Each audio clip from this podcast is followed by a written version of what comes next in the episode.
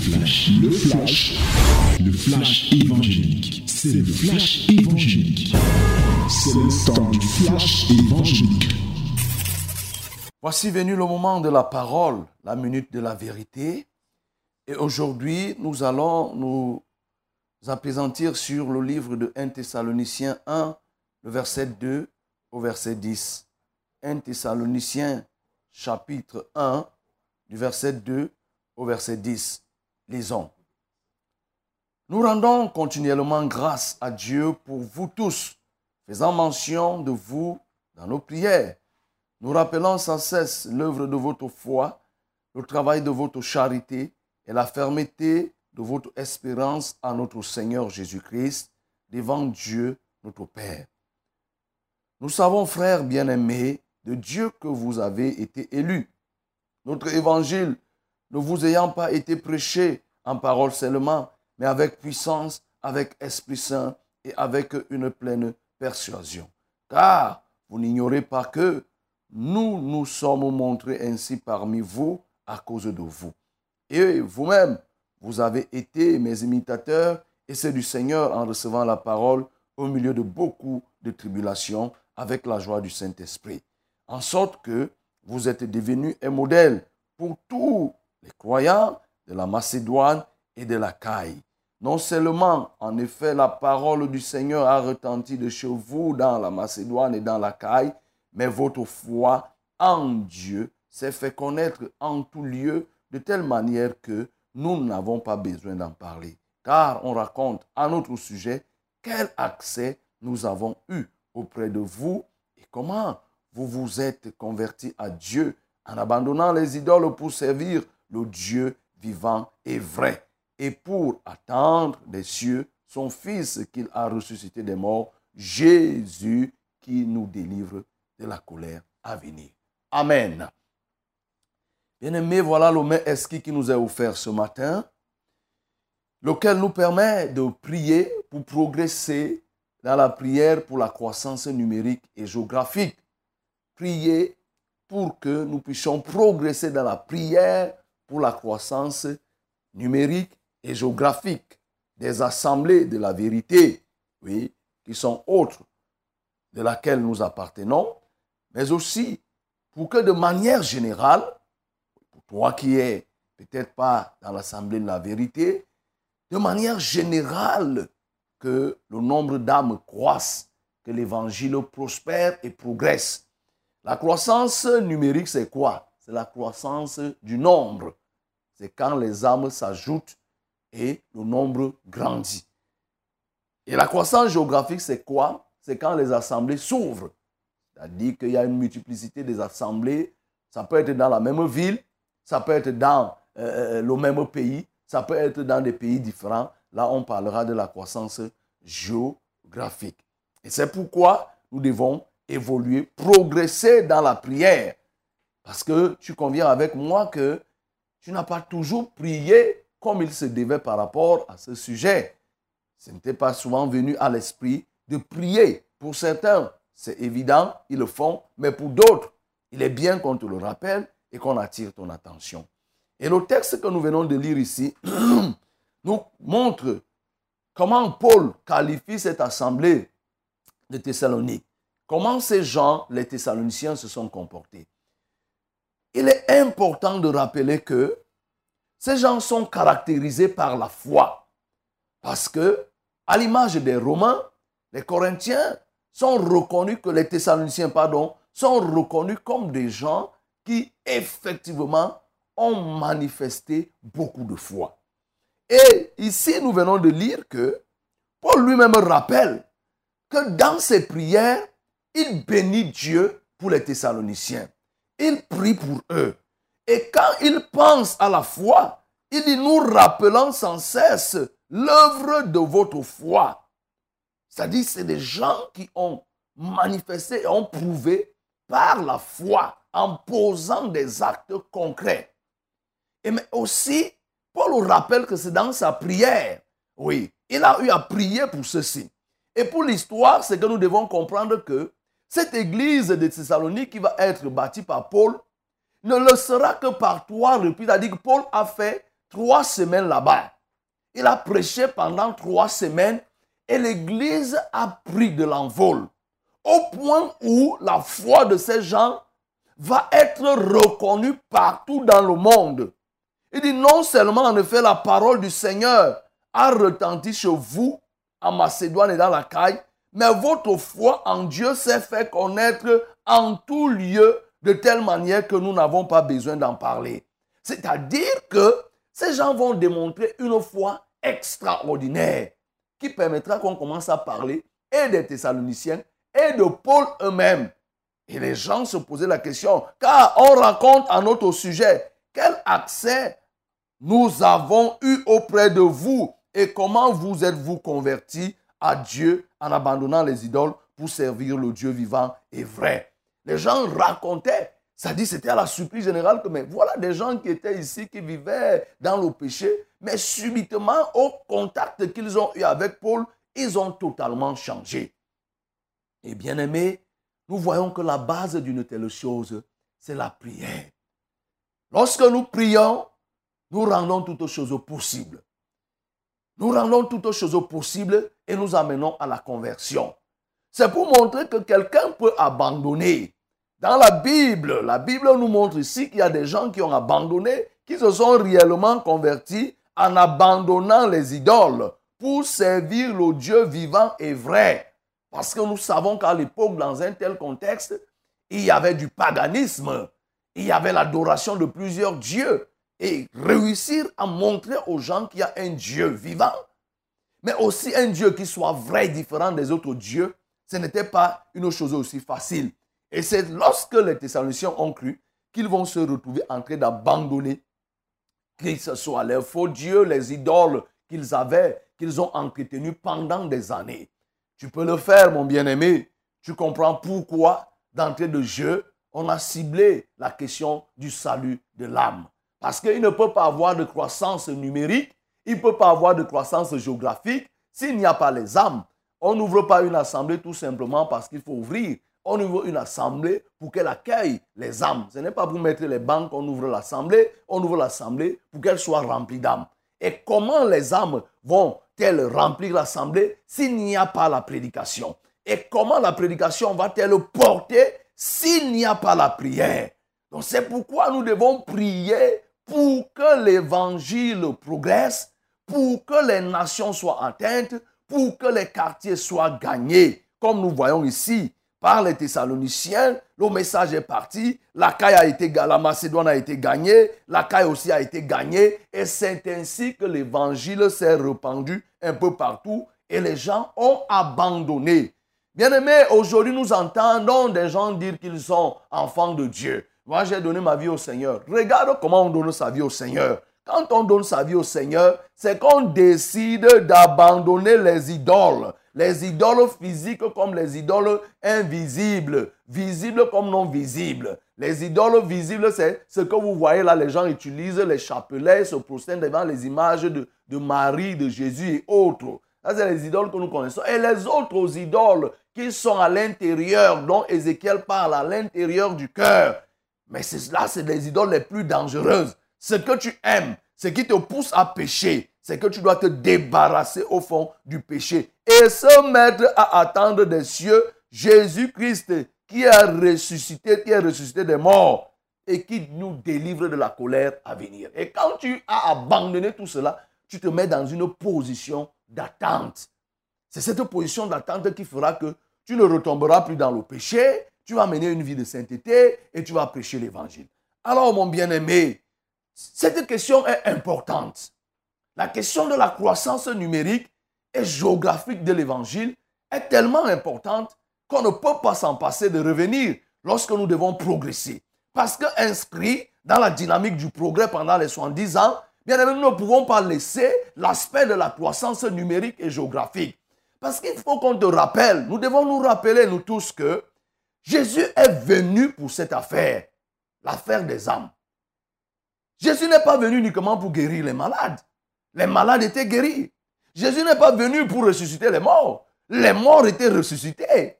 les, gens comme les ont ressuscité les morts. Les hommes même de ont ressuscité les morts. C'est-à-dire que quelqu'un est mort, quand on l'a jeté et, son corps a touché les os d'Élysée, celui-là est ressuscité. Au temps d'Élie, les gens ressuscitaient. Donc Jésus n'est pas venu uniquement pour ça. Jésus n'est même pas venu pour multiplier le pain, pour que 5000 personnes mangent et qu'il fasse. Non, Élie avait déjà fait ça. Oui, à partir de ce bol, de le restant d'huile de cette veuve, il a multiplié l'huile, il a multiplié le pain. Mais Jésus est venu pour le salut des âmes. Tout ce que nous faisons là, quand nous faisons n'importe quoi ici dans la radio, c'est pour un seul but, c'est pour le salut des âmes. Ce n'est pas pour autre chose. Les prières, les délivrances et autres, c'est les éléments d'accompagnement du but final qui est le salut de l'âme. Jésus est venu. Quand il parcourait les villes et les villages pour prêcher la bonne nouvelle, c'était pour que cette bonne nouvelle emmène au salut. Et c'est pourquoi, bien aimé, nous ne pouvons pas négliger cela. Nous ne pouvons pas négliger.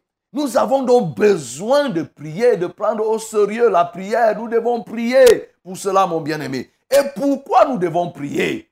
Parce qu'on parle du progrès dans la prière. Nous devons prier parce qu'effectivement, Jésus lui-même a prié. Jésus a prié pour les âmes. Avant que Jésus ne vienne même prier pour les âmes, Jean-Baptiste a prié, si nous nous mettons dans, euh, euh, le Nouveau Testament. Jean-Baptiste a crié.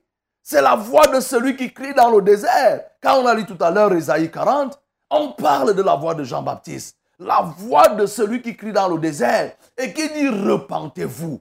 Jean-Baptiste a crié. Il a prié, il a pleuré. Jésus-Christ lui-même est venu, il a prié. Tôt le matin, Jésus se levait pour aller prier dans le livre de Marc, chapitre 1, au verset 35. Tôt le matin, il se levait pendant qu'il faisait encore nuit. Il partait sur la montagne, comme son habitude, pour prier. Donc, c'est pourquoi, à notre ère, notre temps, nous devons prier, mon bien-aimé. Nous devons prier parce qu'on ne gagne pas les âmes sans la prière. On ne gagne pas les âmes sans la prière. Parce que c'est un véritable combat. Les âmes sont embrigadées par le diable. Le diable les tient. Le diable les retient et empêche que les âmes ne croient. C'est pourquoi. Pourquoi tu ne t'es pas posé la question de savoir comment se fait-il que Jean-Baptiste aille crier dans le désert? Qui se trouve dans le désert? Au désert, il n'y a pas les hommes.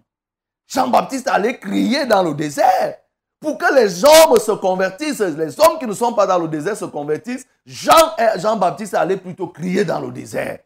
Mais nous comprenons qu'effectivement, nous avons besoin de prier. Prier, prier pour les esprits des hommes qui sont en captivité, que l'ennemi retient et qui empêche que les gens ne soient sauvés. Oui, nous avons besoin de prier. Parce qu'effectivement, lorsque Jean-Baptiste prie, il prépare un chemin. C'est pas la prière, l'écrit de Jean-Baptiste que le chemin de Jésus a été préparé et Jésus va revenir. Il va rentrer là, mon frère, mon bien-aimé.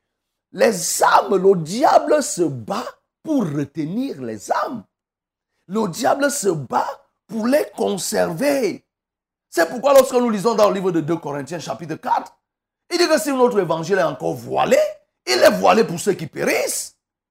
Parce que le Dieu de ce siècle les retient et il empêche qu'ils croient. Donc quand on part pour prier, effectivement, c'est pour s'attaquer. S'attaquer à ces esprits, au diable, au Dieu de ce siècle qui retient les âmes captives et empêche que les âmes ne se convertissent. Donc tu ne peux pas penser faire grandir l'assemblée, faire grandir une communauté sans qu'il n'y ait un grand effort dans la prière. Tout doit se jouer dans la prière et Jésus l'a prié. Parce que le diable voile les gens. Vous voyez, de nos jours, tout le monde passe pour être un connaisseur de la Bible. Tout le monde, oui, passe pour être quelqu'un qui connaît la Bible. Mais c'est le plan du diable. Il voile les gens sur la connaissance de la Bible en les faisant miroiter une éventuelle connaissance alors qu'ils ne connaissent pas. Et la finalité, c'est que quoi? Les gens sont plus attachés aux choses de ce siècle. Oui, il fait que les gens soient incrédules. C'est pourquoi nous devons prier. Et comment nous devons prier? C'est très important de savoir sur la question des âmes, comment nous devons prier, bien-aimés? Nous devons prier quand nous lisons dans le livre de 2 Corinthiens, chapitre 10, nous regardons ce qui est écrit là. L'apôtre Paul est revenu pour nous dire comment nous devons prier. Dans le verset, à partir du verset 4, il dit, car les âmes avec lesquelles nous combattons ne sont pas charnelles. Elles sont puissantes par la vertu de Dieu pour renverser des forteresses.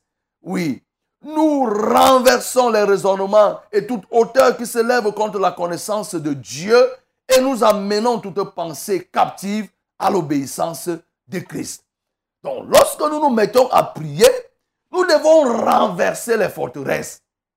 Les forteresses, ça dit qu'il y a des, des bâtiments spirituels que le diable élève pour empêcher que les âmes ne se convertissent. C'est pourquoi il dit, si notre évangile est encore voilé, ce n'est pas en réalité l'évangile qui est voilé, mais c'est le diable qui le voile aux yeux de ces gens. Si notre évangile est encore voilé, il est voilé pour ceux qui périssent, pour les incrédules dont le Dieu de ce siècle a aveuglé l'intelligence, afin qu'ils ne visent pas briller la splendeur de l'évangile de la gloire de Christ, qui est l'image de Dieu.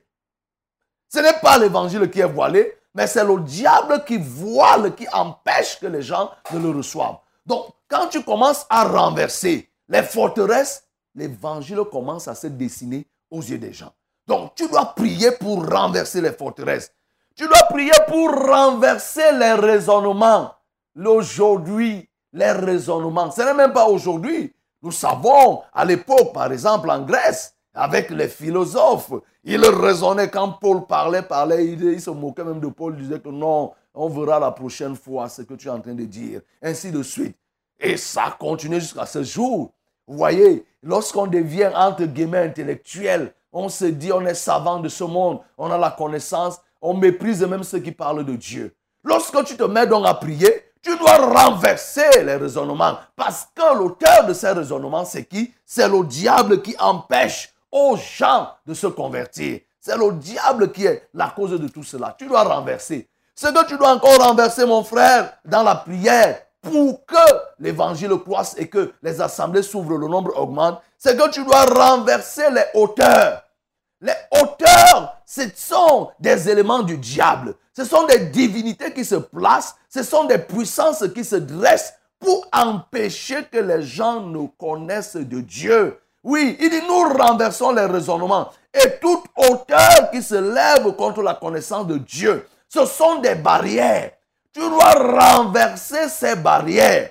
Tu es dans un quartier où les gens ne veulent pas croire. Tu es dans une localité où les gens ne veulent pas croire. Il faut renverser les hauteurs qui empêchent aux gens de connaître, de connaître, oui, de connaître Dieu. Et aussi, tu ne dois pas te limiter à cela. Il faut faire aussi une autre chose. Il faut amener, amener les âmes, amener la pensée. Quand nous continuons toujours dans 2 Corinthiens chapitre 10, nous voyons aussi l'apôtre Paul qui dit que nous amenons vous voyez, ça c'est le, le, ton impératif. Nous amenons toute pensée captive à l'obéissance de Christ. Oui, bien aimé, il y a des moments où la pensée de l'homme est confisquée. La pensée de l'homme est gardée par des démons, par ses parents qui l'ont envoûté, par telle ou telle chose qui ont envoûté cette personne. Il ne se contrôle pas. Il pense selon son maître. Si son maître est au village, sa pensée sera influencée par les, les, esprits de son village.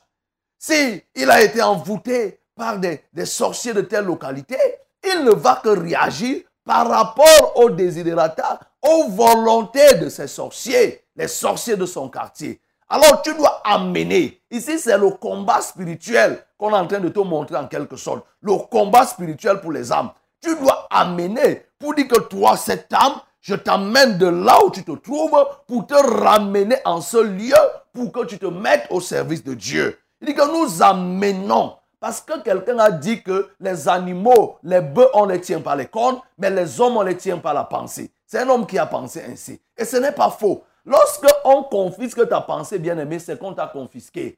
Tu ne réfléchis plus de toi-même.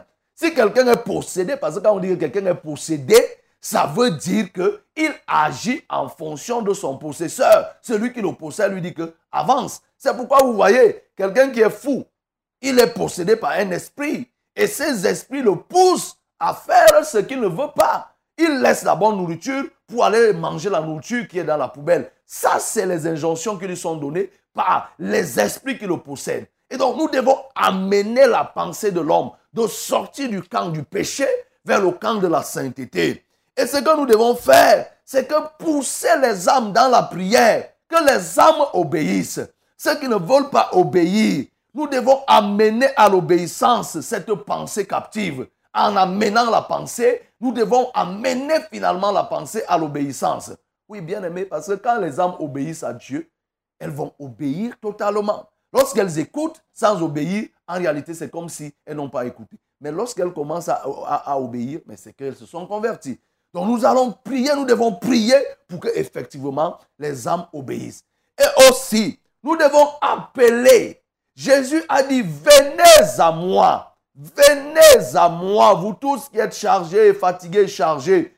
Nous devons appeler les âmes à un moment donné pour dire, venez. Ceci dans la prière pour la croissance numérique. Nous devons appeler les âmes. Oui, mon bien-aimé, parce que les âmes sont bloquées quelque part. Tu as fini de les libérer.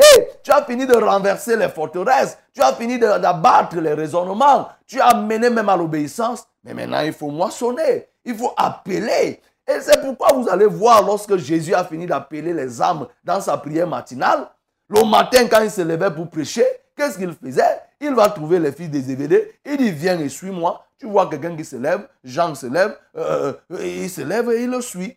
Jacques se lève et il le suit. Vous voyez, c'est des mots simples. Viens et suis-moi. Parce qu'il a appelé. Qu'est-ce qu'il a appelé?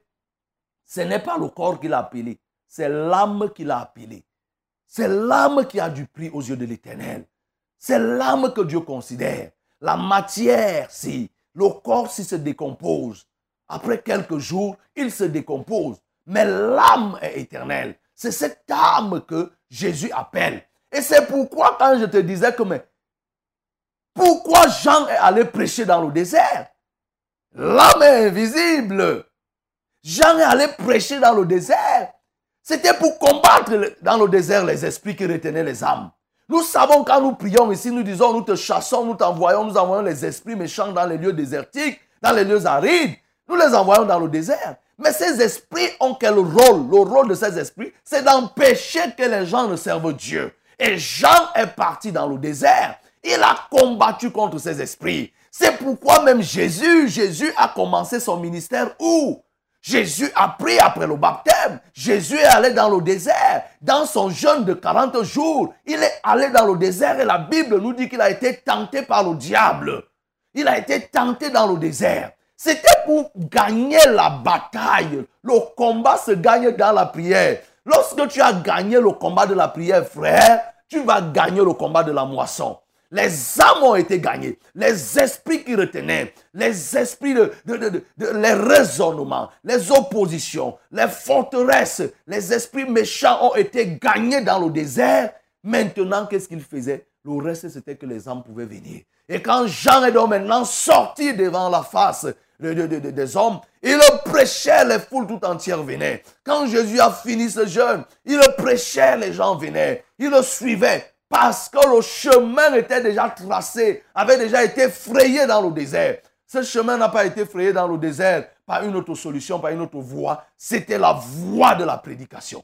Pardon, c'était la voie de l'intercession, c'était la voie de la prière, c'était la voie du combat spirituel. C'est pourquoi, mon bien-aimé, il faut que tu progresses dans la prière, que tu aies ces outils désormais, que tu sois un instrument d'intercession, de prière, de combat pour le salut des âmes il faut que tu le fasses, mon bien-aimé. Quand tu vas le faire, le Seigneur, tu vas gagner les âmes.